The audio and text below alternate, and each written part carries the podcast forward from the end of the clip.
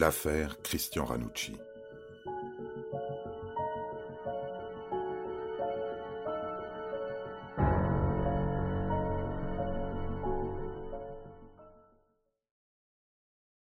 L'affaire Christian Ranucci est le procès, très médiatisé à l'époque, de Christian Ranucci, un jeune homme de 22 ans, condamné à mort et exécuté à la prison des Baumettes pour l'enlèvement et le meurtre, le 3 juin 1974, de la petite Marie-Dolores Rambla, âgée de 8 ans. Voici le récit de cette affaire.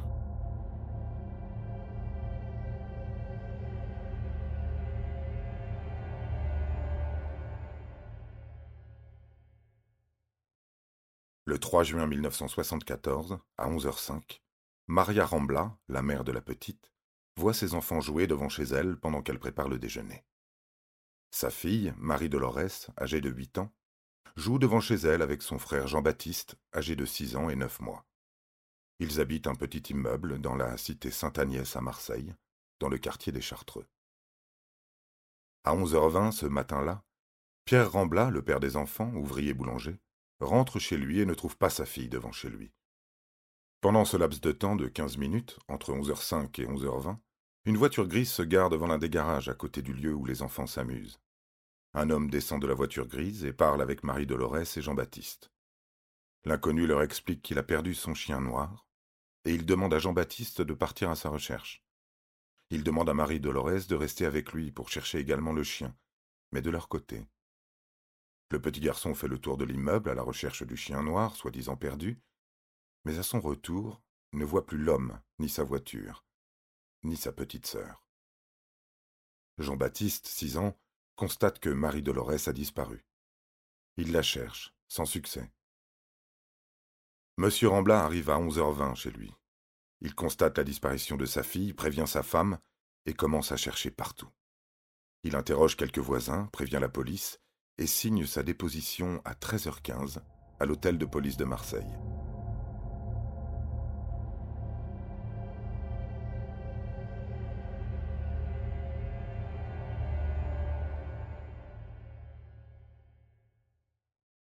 Le 3 juin 1974, entre 12h15 et 12h30, Vincent Martinez, accompagné de sa fiancée, roule sur la nationale 96 dans le sens Aix-en-Provence-Toulon au volant de sa Renault 16 blanche. Au carrefour du lieu dit La Pomme, à 20 km de Marseille, sur la commune de Belcoden, son véhicule entre en collision avec un coupé Peugeot 304 gris métallisé qui circulait sur la route nationale dans le sens Marseille-Pourcieux et n'avait pas respecté le stop. Le coupé, percuté à l'arrière par le véhicule de Vincent Martinez, fait un tête à queue, mais au lieu de s'arrêter, le véhicule prend la fuite à toute allure en direction de Marseille. Vincent Martinez ne peut le poursuivre, vu l'état de son véhicule, assez accidenté. Mais Martinez demande au conducteur d'une Renault 15 bleue qui le suivait, Alain Aubert, de poursuivre le chauffard à sa place. Ce dernier accepte et revient quelques minutes plus tard avec le numéro d'immatriculation de la Peugeot 304 du chauffard, qu'il a repéré immobilisé à environ un kilomètre du lieu de l'accident, sur la commune de Pépin. Vincent Martinez, ayant réussi à redresser l'aile de son véhicule, peut à nouveau rouler, et il s'engage sur la nationale 8 bis en direction de Marseille. Il ne voit pas le véhicule à l'origine de son accident et poursuit sa route jusqu'à la gendarmerie de Gréasque, où il dépose une plainte à 13h15. Le propriétaire du coupé 304, immatriculé 1369 SG06, sera plus tard identifié par la gendarmerie. Il s'agit du dénommé Christian Ranucci, représentant de commerce de 20 ans, domicilié à Nice.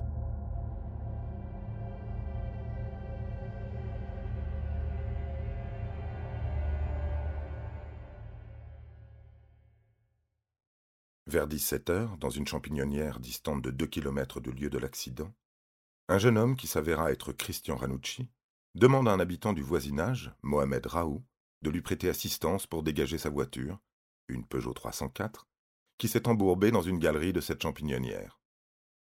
M. Raoult et Henri Gazonne, contremaîtres de la champignonnière, viennent en aide à l'intéressé, qui quitte les lieux vers 18 heures pour Nice le 4 juin 1974. Ayant appris la nouvelle de l'enlèvement de la fillette par les informations de 13 heures, trois témoins vont se manifester auprès des gendarmes. Il s'agit d'abord de M. Gazon, contremaître de la Champignonnière, qui appelle la gendarmerie de Gréasque. À 15h10, c'est Alain Aubert, l'homme qui a pris en chasse le chauffard la veille, qui téléphone à la gendarmerie de Roquevert. Il déclare que le jeune homme qui l'a poursuivi après l'accident de voiture s'est arrêté sur le bord de la route et il l'a vu s'enfuir dans les fourrés en portant dans ses bras un paquet assez volumineux. La conversation n'est pas retranscrite par le gendarme qui prend l'appel. Toutefois, la gendarmerie de Roquevert contacte celle de Gréasque, qui dépêche une patrouille sur les lieux, sans résultat. Le 5 juin 1974, à 10 heures, deux jours après l'enlèvement de Marie Dolores, M. Martinez prend à son tour contact avec la gendarmerie de Gréasque. C'est lui qui a été percuté par le chauffard. Le chef de la brigade prévient sa hiérarchie en la personne du capitaine Gras à Aubagne. Une vaste battue est décidée. Afin d'avoir des informations précises sur l'endroit exact où le témoin a vu la Peugeot à l'arrêt, la gendarmerie de Gréasque fait prévenir Alain Aubert par la gendarmerie de Toulon. Plusieurs brigades de gendarmerie sont alors mobilisées sur les lieux. Aux abords de la nationale 8 bis et dans les fourrés, suivant les indications de M. Aubert, une battue comprenant des militaires des brigades d'Aubagne et de Plan de Cuc, ainsi que des patrouilles motocyclistes du groupement départemental des Bouches-du-Rhône, se met en place à partir du croisement où a eu lieu l'accident, et commence à 14h05. Un chien policier de la brigade d'Arles est mis en œuvre à partir de la galerie de la Champignonnière, où la 304 a stationné les gendarmes découvrent dans la galerie un pull au vert rouge. À 15h45, les gendarmes trouvent le corps d'une fillette dissimulée sous des branches d'arbustes. Le visage est et le crâne fracassé à coups de pierre. Conduit sur les lieux dans la soirée par les policiers, Pierre Rambla identifie le cadavre comme étant celui de sa fille. Au cours de l'autopsie, le docteur Vuillet, médecin légiste, constatera que la victime a reçu quinze coups de couteau.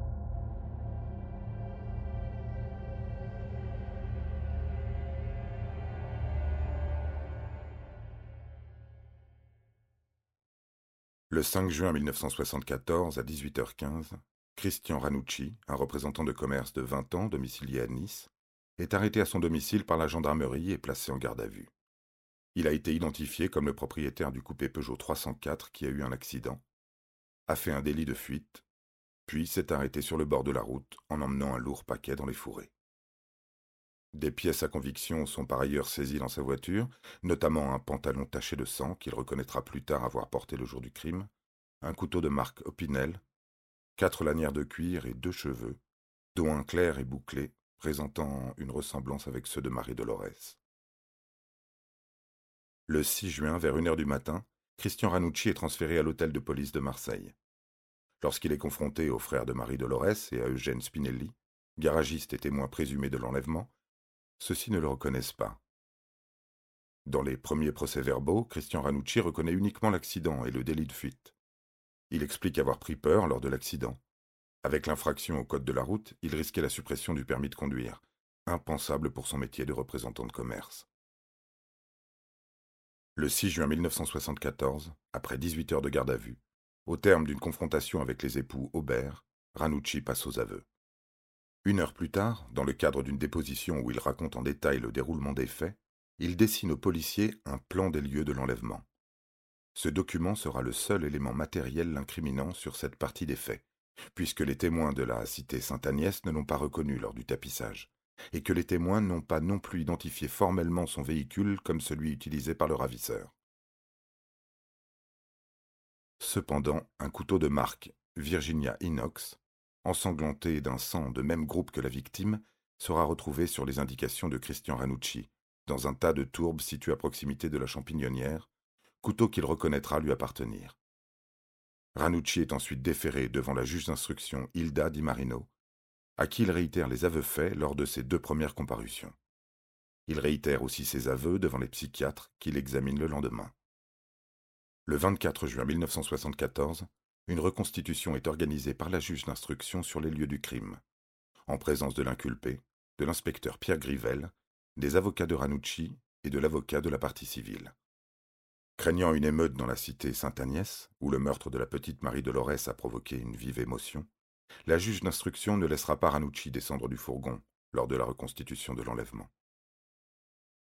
Ce dernier indiquera simplement le lieu où il a garé sa voiture et celui où jouaient les enfants, ainsi que la direction qu'il a prise pour sortir de la cité et qui mène en effet vers le carrefour de la Pomme, lieu de l'accident. Il sera ensuite conduit sur les lieux du meurtre. Une fois sur place, Ranucci sera victime d'une crise de nerfs et il refusera de refaire les gestes commis lors du meurtre de Marie Dolores. Pareil dans la champignonnière, mais il indiquera l'emplacement exact où a été trouvée l'arme du crime, le fameux couteau lui appartenant. Le 24 décembre 1974, Christian Ranucci est convoqué pour la dernière fois dans le cabinet de la juge en vue de l'interrogatoire récapitulatif. Il se rétracte officiellement, affirmant ne pas se souvenir d'avoir enlevé ni tué Marie-Dolores Rambla. Pour autant, il reconnaît toujours avoir dessiné un croquis de la cité Sainte-Agnès où l'enfant a été enlevé, et avoir indiqué aux enquêteurs l'endroit où était son couteau à cran d'arrêt taché de sang. Au terme de l'instruction, la juge avait entendu les témoins de l'accident lors d'une confrontation avec l'inculpé et durant la reconstitution. Mais, en revanche, la juge n'avait pas auditionné le frère de la victime, le petit Jean-Baptiste, ni le garagiste, Eugène Spinelia, présent sur les lieux le jour de l'enlèvement. Le 19 février 1975, Pierre Michel, alors jeune juge, est désigné pour clôturer l'instruction, Hilda Di Marino ayant changé d'affectation. Le 11 mars 1975, le réquisitoire définitif est rédigé par le substitut du procureur de la République de Marseille, mademoiselle Bruguère, puis le dossier est transmis par le juge Michel au procureur général, près de la cour d'appel d'Aix-en-Provence. Le dossier est ensuite confié pour examen à la chambre d'accusation.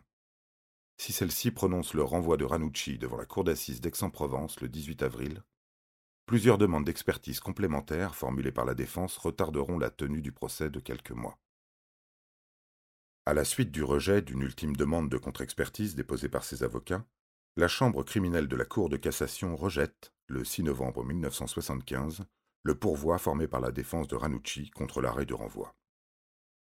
Le dossier est donc transmis au bureau du président de la Cour d'assises des Bouches-du-Rhône et le procès est fixé au 9 et 10 mars 1976. Le 9 mars 1976, s'ouvre le procès de Christian Ranucci devant la cour d'assises des Bouches-du-Rhône à Aix-en-Provence, dans un climat très tendu exacerbé par l'arrestation, le 18 février, de Patrick Henry pour une autre affaire de rapt et de meurtre d'enfants. Des cris réclamant la peine de mort pour Christian Ranucci s'échappent de la foule, qui s'est présentée en masse devant le tribunal.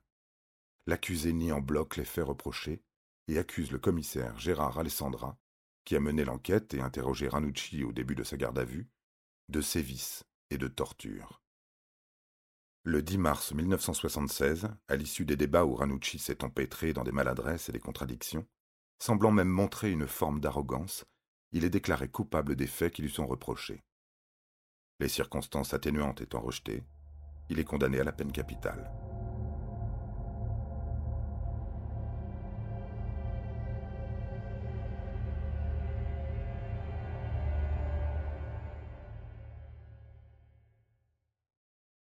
Le 12 mars 1976, les avocats de Christian Ranucci forment un pourvoi en cassation. Le recours invoque quatre moyens. Le 17 juin 1976, la Cour de cassation rejette le pourvoi formé par les avocats de Christian Ranucci, notamment maître Paul Lombard. Le 26 juillet 1976, le président de la République de l'époque, Valéry Giscard d'Estaing, rejette la demande de grâce. Le 28 juillet 1976, Christian Ranucci, incarcéré à la prison des Baumettes, à Marseille, est réveillé par les gardiens. Il est agité, se débat, proteste de son innocence et déclare, selon son avocat, maître Jean-François Le Forçonnet, Qu'est-ce qu'on est allé encore raconter à Giscard? Il refuse de boire le verre d'alcool qui lui est proposé, et aussi de s'entretenir avec le prêtre par un laconique négatif.